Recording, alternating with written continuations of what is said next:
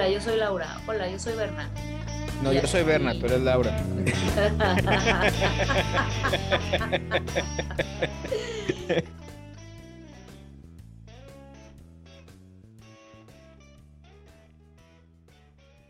Bueno, tradiciones navideñas, ¿qué sería lo, lo normal o lo común que nos encontraríamos en, en, Rotterdam durante Navidad? ¿Hay algo especial que suceda?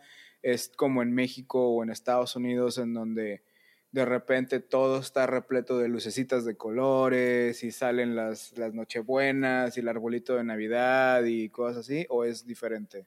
De hecho, esa es una gran diferencia que me tocó desde que llegué, eh, porque aquí celebran algo que se llama Sinterklaas. Es una de las diferencias grandes en, Países Bajos. Eh, del, viene Santa Claus de un barco de, de España y Santa, tienen muchas diferencias en, cuanto a, a Santa Claus. Eh, existe alguien que también se llama Pete y también es en otra fecha porque él llega a finales de noviembre y para el, creo que es el 5 de diciembre, es cuando deja el regalo. Entonces aquí fue una adaptación a, por ejemplo, eh, ahora que puse el pino, lo puse antes. Entonces vino un amigo eh, holandés y sí, fue como una blasfemia que ya haya puesto el pino antes de que se acabara Sinterklaas, porque se supone que el pino se debe poner después de esa fecha, pero luego ya lo puse y se me hace una bonita tradición esto de, de Sinterklaas, eh, porque viene, eh, es de dejar tu zapato y que viene Sinterklaas y te pone peppernoten, que son unas galletitas muy ricas eh, de, con anís, o te puede dejar diferentes juguetitos y por mucho tiempo les deja a los niños diferentes cosas y luego ya el regalo grande. Entonces aquí pues sí hay personas que celebran el 25 y hay otros que celebran y dan el regalo grande, por ejemplo, a los niños en el día de Sinterklaas. Eso fue una diferencia grande. Y en cuanto a las lucecitas y adornos navideños, tú los ves que los empiezan a poner precisamente después de Sinterklaas, por ahí de la primera, después de la primera semana de diciembre.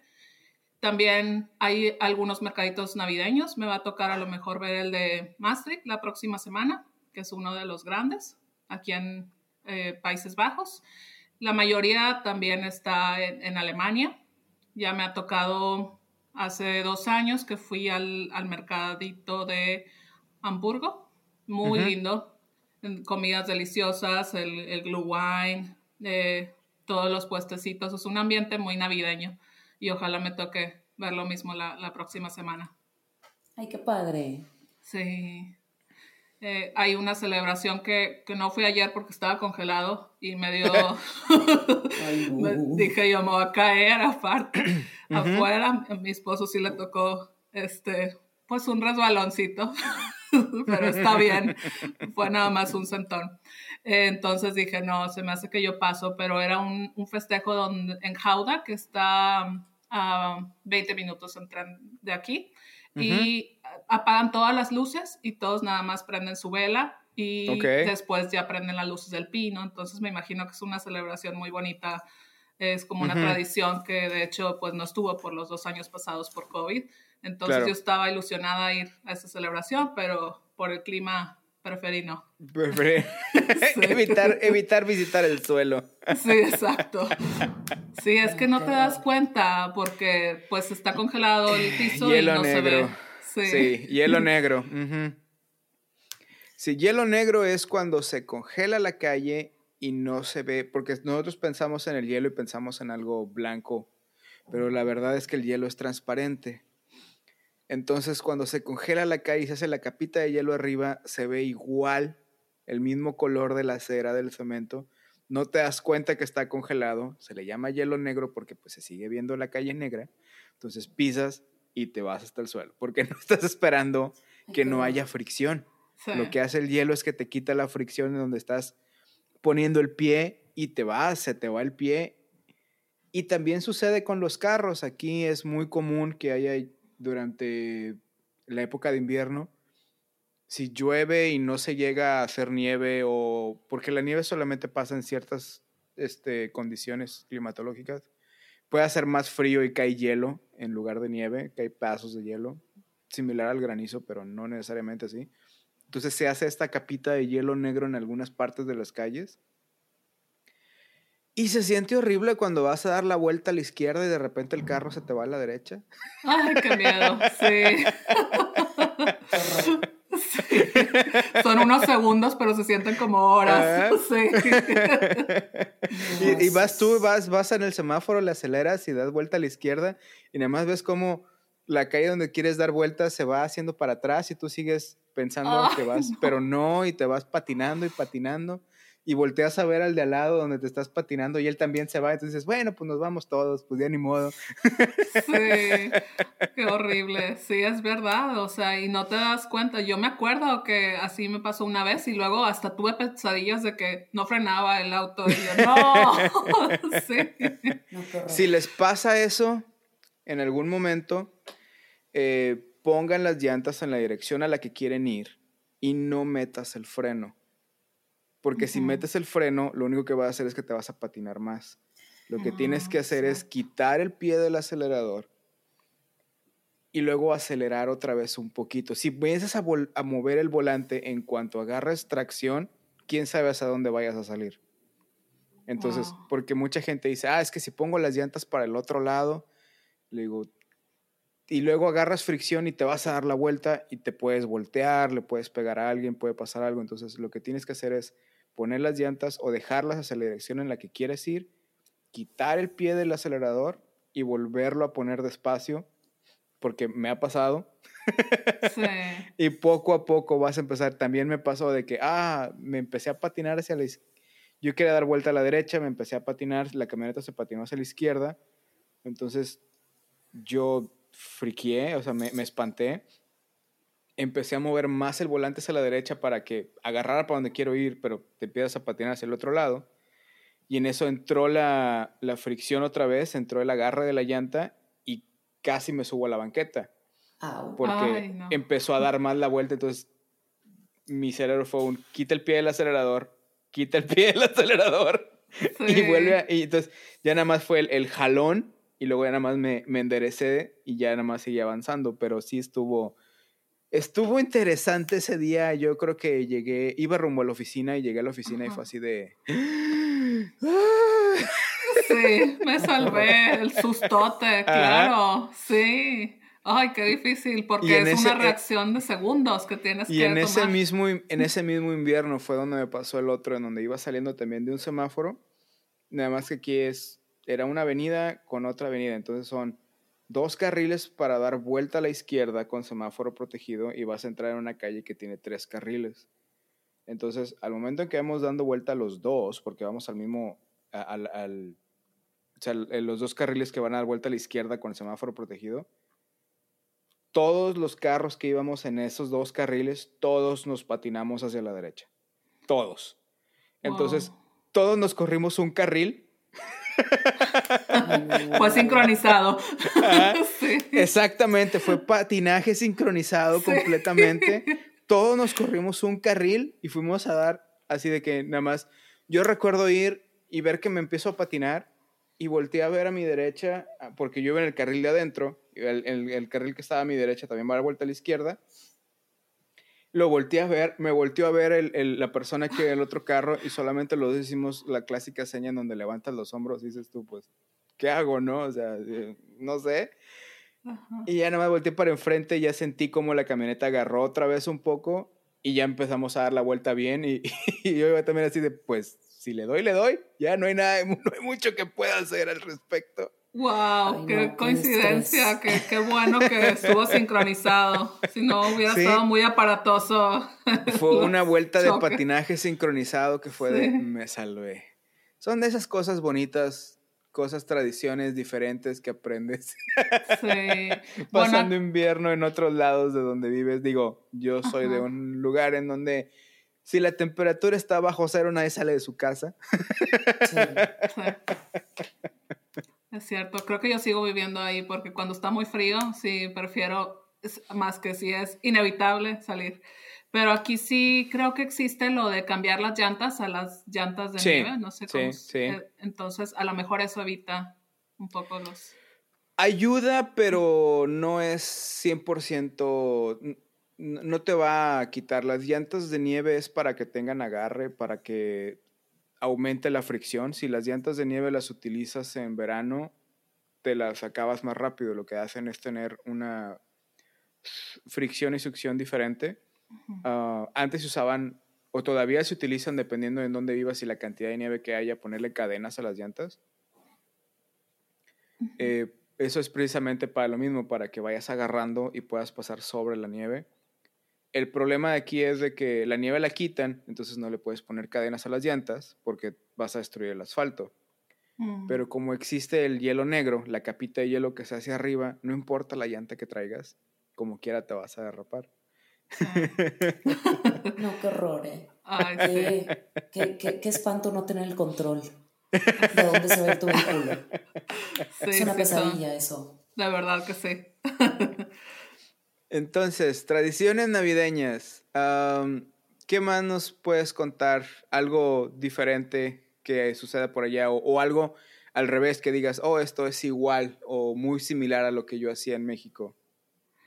Pues te puedo decir, por ejemplo, del el glue wine que me gusta mucho. Eh, yo lo comparo con el ponche, que me encanta el ponche. Y sí es algo que dije, ay, este año sí me gustaría hacer ponche, porque sí es una tradición familiar que, extraño. Aparte de las comidas como, ¿qué si el espagueti con crema de, este, de espárragos o con eh, el pavo, etcétera. Este año yo creo que me voy a ir más por, por a lo mejor una lasaña vegetariana de, de berenjena. O, y sí, y este puré de papa. Y aquí se acostumbra, bueno, la Navidad que me tocó, porque más que nada tuve una Navidad. Una Navidad y luego dos encerradas, sí. Pero esa Navidad la pasé en Alemania precisamente con, con una amiga mexicana casada con un este, alemán. y, y, tuvimos tres Navidades allá, del 24, 25 y 26, primero como con la familia nuclear, luego familia extendida y luego con amigos.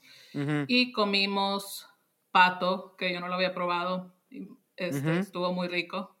Nos perdonarás, Laura, por hablar de... No, no, no, no, adelante, adelante.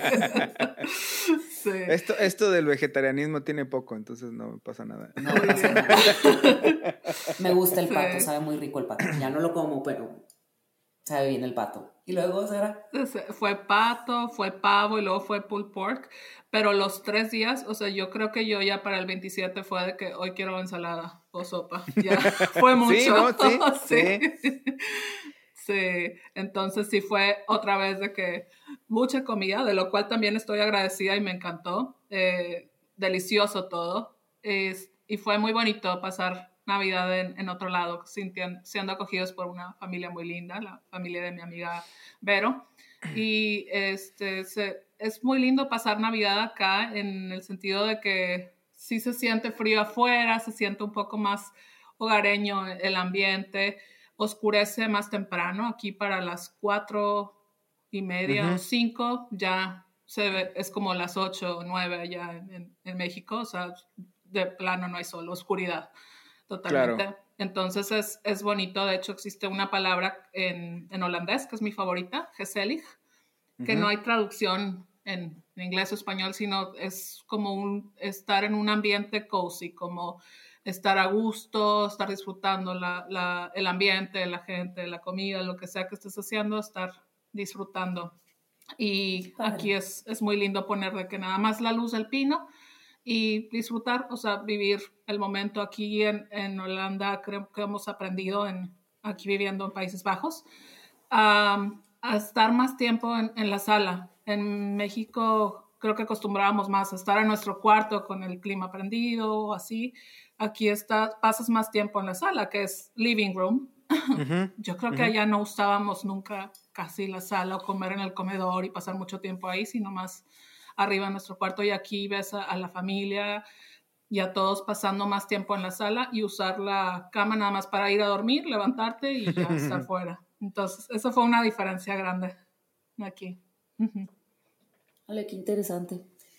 Oye, Sara, a ver, hay un tema que queríamos platicar, que sobre todo en estas fechas es importante tocarlo, la, la manera en la que compramos y consumimos en estas fechas, qué tan diferentes allá que acá. Una de las cosas, por ejemplo, que a, uh, a mí me cae muy gordo comprar cosas que no necesito, o que me regalen algo que no necesito, o regalar algo que alguien no necesita, porque ya tiene rato que soy muy minimalista y que todas mis posesiones caben en un viaje de carro, ¿no? Porque decidí que quería vivir ligero y luego vi un documental en Netflix que se trata sobre el minimalismo. Eh, y bueno. Este artículo sí me produce felicidad. ¿Ese? ¿Ese documental? No, recuerdo esa frase así tal cual, ¿eh? Este es el de, mm, mm, creo que se llama Marie Kondo, ¿no? La que hace Sparks Me Joy. Ajá. Bueno, sí, pero no, no, no, ese, eh, en ese documental no sale, no sale Marie Kondo, pero ajá, o sea, de esta onda de tener únicamente lo que necesitas y reducir tu vida exclusivamente a eso. Había gente que de plano cosas como de que solo poseían 30 artículos en total, entre artículos de higiene, ropa de vestir, laptop, posesiones así de, tengo 30 cosas, así de, uy, ¿cómo tienes 30 cosas? O sea, eh, cosas muy extremas, ¿no? Pero bueno, me, me gusta mi manera de vivir y de no tener en exceso, pero justo estamos en una época de excesos y época por lo navideño y porque son los tiempos que estamos viviendo. La gente tiene demasiadas cosas, acumula demasiadas cosas. Eh, ¿cómo, es la vida? Por lo que yo he escuchado y por lo que entiendo, la gente en Europa no es tan consumista como los que estamos aquí al lado de, bueno, Oberna que vive en Estados Unidos, que tenemos esta eh, cultura americanizada, como lo que decía Berna hace rato, de ir al Costco y comprar eh, toneladas de comida y toneladas de servilletas y toneladas de papel de baño. o sea, puedes volver a ir la semana que entra, ¿por qué, comprar tanto? ¿Cómo es allá la vida? Si la gente también se regala cosas en Navidad, eh, compran menos que nosotros mexicanos. ¿Cómo, ¿Cómo funciona ya eso? Bueno, pues por lo que me ha tocado experimentar, si es como un tipo de consumo más responsable. A mí me parece que, por ejemplo, eh, la gente antes de comprar un producto, como que se informan bien, primeramente en cuanto a salud, o sea, para ellos es muy importante, por ejemplo, si vas a comprar un cierto jabón para la ropa o un cierto alimento, o sea, checan el contenido nutricional o checan qué químicos trae el jabón, todo ven muy bien, es un, como un consumo inteligente y tratan de ver, de comprar como pues productos de calidad, sobre todo lo que es la salud. Aquí la salud es súper importante, tanto que, no sé si me voy a salir del tema, pero aquí, por ejemplo, las, las maldiciones no son como en México, de que estás eh, ofendiendo al papá, a la mamá, a la abuelita, etc. Aquí se ofende y, pues al principio yo decía, ay, no, eso es como muy malo, ¿cómo, ¿cómo están haciendo eso? Pero luego ya entendí, porque aquí es tan importante que la salud que le dices a alguien de que, te dé cáncer, que te dé tuberculosis, que te dé este, peste, etcétera. Así es como son las maldiciones aquí. Ya así es como yo me di cuenta la, la importancia de la salud, de hacer ejercicio, de comer cosas saludables, de moderar tu consumo en todo, de alimentos, este, pues aún así aquí, por ejemplo, se consume, sí consumen este, drogas, pero pues es un consumo moderado porque la gente aprende a, moderar su consumo en, lo que comen, así como también en lo que compran y todo.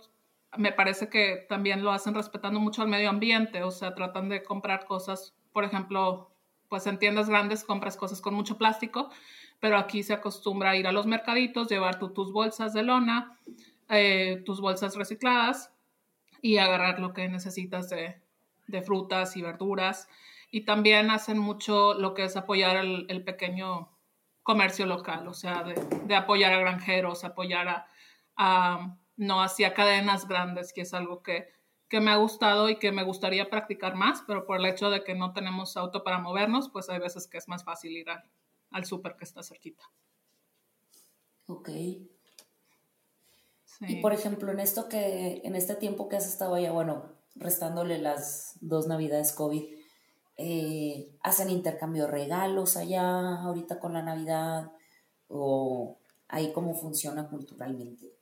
Creo que hay, hay de todo. Yo, pues con mi grupo de amigas mexicanas, sí tuvimos el, el, lo que se le dice el white elephant, los regalos de broma, que llevas tú tu regalo de broma y, este, y pues para la posada llevamos cada quien su cazuelita, que fue yo creo que de, las mejores comidas que tuve del año, comida mexicana hecha por mexicanos, sí, muy rico. Eh, y también, pues no, no nos dimos así como que regalos en específico, sino fue lo que llevaste para de comer para todas o ya sea que una hizo piñata, otra llevó ponche, otra, o sea, eso fue como que el regalo que, que nos dimos, pero sí hay diferencias. Por ejemplo, ayer estaba, antier, platicaba con un amigo holandés y sí me dijo que él, por ejemplo, no le gustaba que su familia tenía como un wish list para el cumpleaños de cada quien, de si me vas a comprar algo que sea de esta lista. Y él a veces pues ignoraba la lista y compraba lo que él quería, o sea, entonces hay de todo tipo de, de consumo aquí, ya sea de de que tú regales algo. Ah, no se acostumbran tanto, por ejemplo, los regalos en, en tu cumpleaños. Me tocó ya aquí, por ejemplo, cuando estaba trabajando, que en mi cumpleaños yo tenía que llevar mi pastel. Entonces, yo hacía mi pastel y tenía que llevar para todos en el colegio y ponerlo ahí en el staff room para dar pastel, siendo que en México cuando tú cumples años, pues te llevan a cenar o te vas tú a comer y te pagan la comida. Aquí, pues esa es una de las tradiciones que tú tienes que llevar el pastel cuando tú cumples años. Entonces, en eso sí es diferente. Pero Navidad yo creo que es muy parecido. O sea, hay gente que sí acostumbra a comprar regalos. Hay otras personas que tienen así su lista, sobre todo los niños, o sea, como allá, de que quiero esto y esto y esto. Este, y pues yo lo que trato, por ejemplo, de hacer con mi esposo es como que hay algo que necesites, algo que antes de nada más yo pensar de este, qué le podrá gustar, sino buscar también ver qué es lo que necesita él, porque mi esposo no es fácil de regalar, como él es ingeniero, buscar cosas muy específicas que realmente sí necesite. No puedo nada más comprarle, que si la loción o una camisa o así. Entonces es, buscamos darnos algo que necesitamos. Qué, padre. Sí. ¿Y tú, Laura, cuáles son los planes para Navidad? Eh, trabajar arduamente.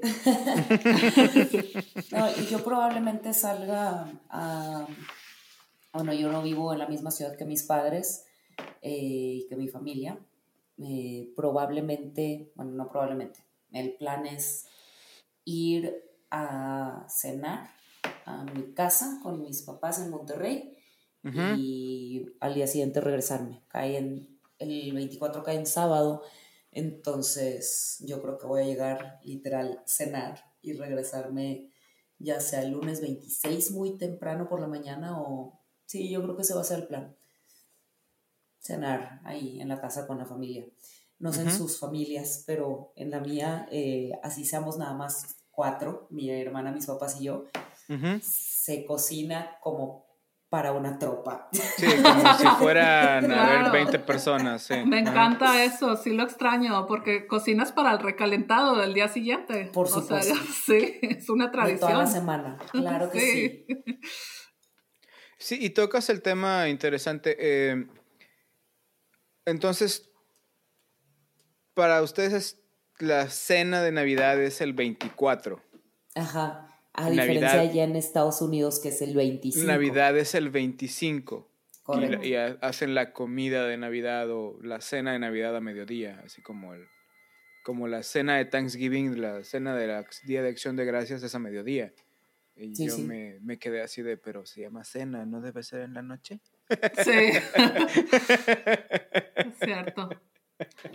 Yo creo que eso ya se va acomodando también. En mi familia, por ejemplo, como se van después el 25 a pasar Navidad en, eh, bueno, el día después de Navidad en Texas y también Año Nuevo, cambiaron ya a hacer comida para pues al siguiente día poder viajar. Y pues nuevamente es todo el consumismo, aprovechar las Pero, compras. ¿la comida la hacen el 24 o el 25?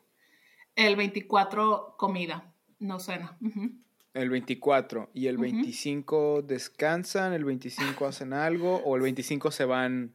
El 25 se van porque es el día que están cerradas todas las tiendas. Es el día que está todo cerrado, sí. Sí, y el 26 es de las 5 de la mañana, esa es la tradición, irte tienda por tienda al consumismo de la Christmas Sale. La, la, la, e- esa es una tradición interesante. La razón es, por si no sabías, Laura, Ajá. el 26 de diciembre todo está en oferta. Ah, sí, claro, el After Christmas Sale.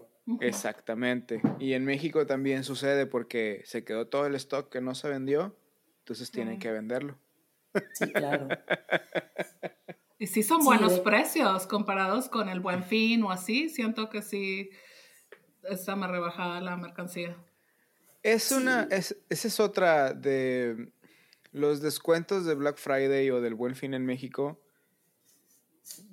Es, desde mi punto de vista, son un, la, mayoría, no estoy diciendo que todos, eh, son un engaño. Porque usualmente lo que pasa es de que te ponen el, este está al 50% de descuento. Pero si revisaste los premios, un los premios, los precios un mes antes, vas a ver que está un 10% elevado. O sea, hay una diferencia del 10% a lo mucho del 15%.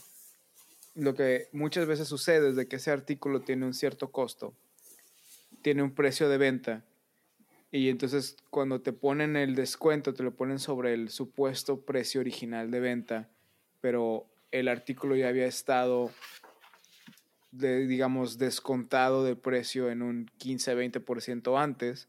Entonces, al momento en que llegas a la superventa, te dicen, y justamente la semana anterior había estado a precio completo, entonces ya pueden decir que ya estaba al 50, 40%, 70%, cuando en realidad te estás ahorrando a lo mucho un 5 o un 10. Y ahorrando entre comillas, porque llegamos al punto en donde el mejor ahorro es el del 100%. Sí, totalmente. No, Exacto. Exacto. Eso, eso me molesta, no eso me, me molesta y me llama la atención porque mucha gente, yo incluido en algunas ocasiones, hemos dicho, es que me ahorré el 50% de esto. Y digo, no, como quiera gastaste 50 dólares porque compraste un montoncito de plástico que te va a durar una emoción durante 3, 4 horas y luego lo vas a tener en tu repisa. Y en eso yo me veo culpable porque a mí me gusta mucho comprar Legos y armarlos. Y me voy a tardar seis, seis horas tal vez, dependiendo del artículo de Lego que, que compre el costo que tenga. Tal vez lo arme en media hora, una hora, cinco horas y me metí 40 dólares, 50 dólares, 200 dólares. Y digo, ahí es en donde dices, bueno, estoy pagando no tanto por el artículo, sino por las horas que yo voy a estar entretenido y divertido y luego lo voy a tener ahí, lo voy a estar viendo y voy a decir, ah, sí, tú me costaste 200 dólares por 5 horas de diversión. O sea, pero no puedes desarmarlo y volverlo a armar. Podrías, pero los Legos vienen en bolsitas numeradas. Ah. Entonces, si lo desarmas, ya no tienes tus bolsitas numeradas para seguir las instrucciones del librito. Ah. Entonces, si lo desarmas y vuelves a empezar desde cero, se complica un poco más la cosa. ¿Sí me explico? Ya. Claro está de que si compras el set y lo que querías era armarlo una vez y tenerlo ahí como de colección y admiración, eso es una, una de las estrategias que muchas personas hacen, como yo. Otras personas, como dices, lo compran, lo arman, lo tienen armado, luego lo desarman y separan las piezas en cubetas o en diferentes y las, y las ponen por piezas o por colores. Y luego hacen creaciones únicas. Esa es otra clase de persona que arma Legos. Wow, no sabía que existían así diferentes tipos de para armar Legos. Sí, porque puedes comprar los sets de Lego que ya traen, que es una en específico. Por ejemplo, si se fijan atrás de mí, para los que los amigos no pueden verlo, pero hay una repisa, hay un, hay un librero y a mero arriba hay un transbordador espacial. Ay, sí, ese está armado lo con. Lego. Eso Wow. está hecho de Legos completamente. Oh, Ese me costó 200 dólares más o menos y me tomó 8 o 9 horas armarlo en el espacio de 3 días, pero como digo, tenía, vienen por bolsitas y tienes tu librito en donde te va diciendo, paso 1, abre la bolsita marcada con el número 1, paso 2, saca estas piezas, distribuye esto y empieza a armar y te va dando instrucciones paso a paso de lo que tienes que ir haciendo y al final te queda ya todo hecho. Entonces, alguien tuvo que diseñarlo, poner las, las, perdón, las instrucciones de la manera más simple posible, porque no, no tiene escrito, no está escrito, está con dibujos. Es el dibujo de la piececita y te pone una flecha donde la tienes que poner y, y, así te van dando las instrucciones. Si yo lo desarmo ahorita, volverlo a armar me va a tomar, no sé, doble o triple el tiempo porque no estoy acostumbrado a hacer eso. Porque tendría que primero separar las piezas, luego empezar a ver cuáles tengo que agarrar. Entonces lo que mucha gente hace es de que si no lo quieren tener o ya lo tuvieron muchos años y ya se aburrieron, lo, lo venden como artículo de colección o lo desarman y luego arman cosas propias. Hacen cosas desde cero creativas. A mí la creatividad no me da para tanto. o bueno, digamos que no estoy acostumbrado a hacerlo.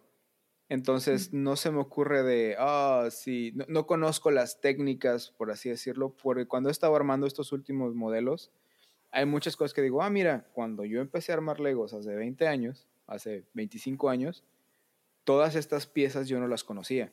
O sea, hay piezas que no son los clásicos nada más bloquecitos, o sea, hay tienen un montón de formas y un montón de funciones.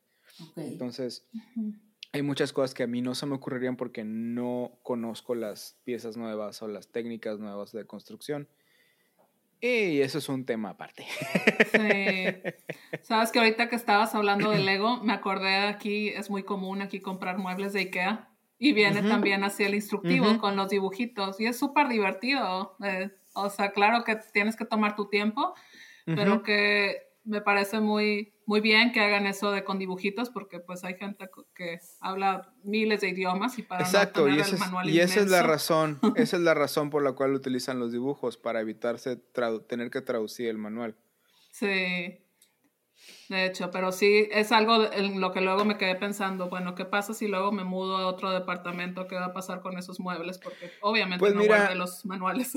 yo tengo varios muebles de IKEA y los puedes armar una vez, los puedes desarmar una vez tal vez en partes y tal vez volverlo a armar y ya.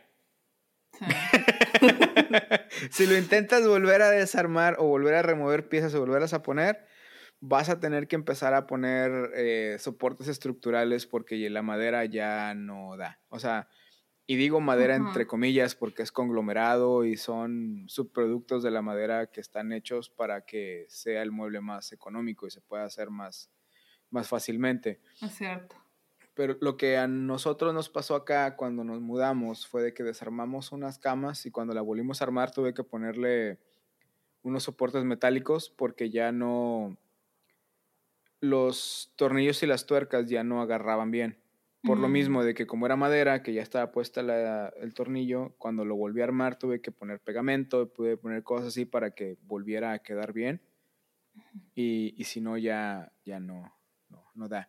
No son muebles diseñados para durarte 30 años, son muebles diseñados para durarte 5, tal vez. Sí, es cierto. Pero es parte de... Entonces llegas a la parte de pago más por un mueble que me va a durar más tiempo o me voy al otro modelo en donde tal vez me aburra de este mueble dentro de 3, 4 años, entonces no me va a doler tanto si lo voy a cambiar. Sí. Porque es, es, es, una con otra, ya las cosas no las, ya no se hacen para que duren tanto tiempo. Y eso ya también es, ese es un tema aparte de la obsolescencia planeada. Sí ese tema de la, de la obsolencia programada, eh, la caducidad programada y esta cultura de lo desechable es parte también lo que, bueno, lo que comentábamos hace rato, el tema del consumismo y el tema de, eh, pues de... Nuestra huella ambiental. Ajá, nuestra huella ambiental. De, de los excesos. O sea, esta época en la que estamos viviendo de comprar mucho, tener mucho y de estar, por ejemplo, la, con el tema de la moda, el fast fashion. Eh, yo tengo ropa que de verdad tengo años usando más o menos la misma ropa. Eh, en términos generales, trato de consumir poco, pero ahora sigo como el programa este, ¿no? ¿Qué huele con, oye, qué huele con, con que estamos consumiendo demasiado? Estamos comprando demasiado. Eh, Sara, ¿tú qué, ¿tú qué opinas acerca de eso? Tú que ahorita estás en un lugar donde los patrones de consumo son distintos y como decías, es un consumo más responsable.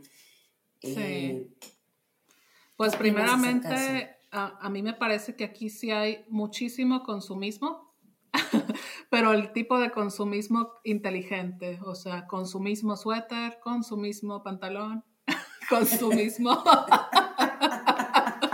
sí, con su misma chaqueta, sí. Con su mismo carro. Sí, con su mismo todo. Y, y, de verdad, eso sí es algo que yo admiraba mucho de una compañera en el colegio que no sé si sea una tradición de aquí de Países Bajos, porque ella, ella viene de Serbia, pero usaba lo mismo, había veces que llevaba la misma ropa un día y luego otro yo decía, wow, o sea, qué bien porque pues no gastaste tiempo en tomar decisiones de al día siguiente que me voy a poner o así, sino en invierno puedes usar exactamente la misma ropa al día siguiente y ya eso no te toma este, todo ese proceso de decisión de este suéter o este, digo, las mujeres a veces nos tardamos en, en, ver qué ropa nos vamos a poner o, ah, esto ya, ya lo repetí, ya me lo puse, etcétera. Entonces, aquí me gusta mucho que, que pues no eres juzgado realmente por por la ropa que te pones, te puedes, ya cuando estás más grande te puedes dejar las canas sin pintar, eh, no hay tanto juicio de que si subiste de peso, alguien que te vaya a decir algo, o sea, aquí no, no se meten tanto con, con esto. Y también yo creo que mucho es por el espacio, o sea, como aquí el espacio es más chico, no puedes estar con tus cambiando de closet cada temporada, que si la ropa de invierno, la ropa de verano, la ropa de de cada temporada. Entonces me parece que aquí la gente tiene, por eso mismo tiene eh, este tipo de consumo sostenible donde compran cosas de calidad, pero luego es, lo mismo que usan. O sea, veo poca gente que, que, va a las baratas de eh, Zara o de Mango o de cualquier tipo de, ropa, sino que compran cosas de calidad que si ves que lo repiten o que traen, como digo, con su mismo suéter siempre, y aquí no les importa tanto el repetir ropa, eh, claro que sí ha de haber personas que sí son de ropa de marca, etcétera, pero no me ha tocado ver así como en otros lados que, que haya gente con bolsas de marca, con, con eh, o que cada rato tengan así cosas muy exóticas de, de moda, eh, sino va más hacia un consumismo inteligente, como ropa que realmente sea de, de calidad. Pero las marcas que yo conozco más desechables son como Zara y H&M, esas son europeas, ¿no? Sí, sí, de hecho acá también, eh, pues está el CNA, está el, este, Zara, está Mango también. Aquí también se hace mucho compras por internet. Sí, porque yo recuerdo que la ropa que me ha durado menos fueron cosas que he comprado en HM, que compré una, una vez, la metí a la lavadora, la saqué y, dije yo, ¿qué es esto? Sí. es cierto. ¿Qué pasó aquí? ¿Qué pasó aquí? Y luego compré otra y dije, bueno, tal vez sea de tintorería y, y, la llevé a la tintorería y me la regresaron y fue así como que no es sostenible esto. O sea, eran cosas que fue de me duraron un par de meses. O sea, ni, siquiera me digas tú, oh, para la temporada. O sea, me, la puse, me la pude poner tres veces y ni siquiera del color o la forma, los cuellos y todo, ya, ya no. o, sea, no. Sí. no. Es cierto, eh. es, es, parte de todo. Yo lo que he visto ahora que, que estoy de ama de casa es que eh, sí hace mucho la diferencia cuando usas secadora a cuando nada más usas lavadora y pones la ropa a, secar. Maltrata más la ropa el, el, usar secadora a veces. Eso ha hecho una gran diferencia, al menos en, en, nuestro caso. O sea, hay mucho menos esas veces que se te hacen como hoyitos en la ropa. Ah, no nos ha pasado ya. Entonces, eh, lo que yo asumo es que a lo mejor era por la secadora. ¿Tú cuelgas la ropa ya? Sí, acá tienes como, es muy común en Europa tener como un triangulito donde, donde cuelgas la ropa, porque pues aquí no está como en México que hay sol para secarlo afuera. Es como un triángulo donde cuelgas toda la ropa y pues lavamos la ropa como dos o tres veces por semana. En invierno menos, pero sí, este, ya me acostumbré a, a, a no tener secadora y y pues pienso que es algo bueno para, para la ropa porque al menos he notado eso de que hemos consumido menos ropa porque siento que tiene un poco más eh, uso así el, el, nada más lavarlo, pero secar, ponerlo a secar. Claro que para ponerlo a secar involucra un buen rato de tiempo el ponerlo así con las pinzas y todo. eh, y ponerle los abanicos porque aquí es un problema grande la, la humedad en, Holanda. Estamos, hay agua abajo, agua a los lados, agua arriba, por todos lados. Entonces, ese es un, problema que hemos tenido, la humedad. ok. No, aquí más bien el problema, e, ese problema no es problema, vivo en el desierto, entonces. No, aquí podríamos perfectamente, digo yo por floja uso secadora, ¿no? Pero tranquilamente cuando no tenía secadora yo podía lavar las cosas, ni siquiera sacarlas al sol, las podía extender en mi sala, prender un abanico y en media hora, o sea, una cosa impresionante, en media hora ya estaba seco todo, tal vez en hora y media, dos horas los pantalones de mezclilla, que es como que lo más pesado, o sea, es guau. O sea, vives en un secador automático. Súper bien, ¿no? Aquí las tengo que poner con abanico por, por mucho tiempo, que, que bien. No, no, hay, no hay, se necesita secadora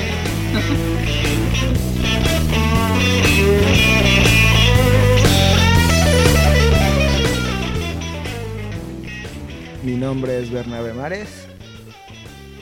Mi nombre es Laura Arias. Muchas gracias por escucharnos el día de hoy. Los esperamos la próxima semana. La próxima edición. Eh, el próximo capítulo por el mismo Vaticanal. en donde quiera que ustedes escuchen su podcast. Espero que esté disponible en donde escuchen su podcast. No olviden suscribirse para que nos tengan de manera automática. Danos un like para que te lleguen todas las notificaciones. Y si te gustó, compártelo con tus amigos y déjanos un review porque nos ayuda de alguna manera. No estamos seguros de cómo, pero sabemos que nos ayuda de alguna manera. Al menos a los apapachos al ego. Gracias. también se aceptan, también se aceptan críticas constructivas. Y de las no constructivas también. Que hablen bien o que hablen mal. Eso lo lees tú. Yo leo las otras.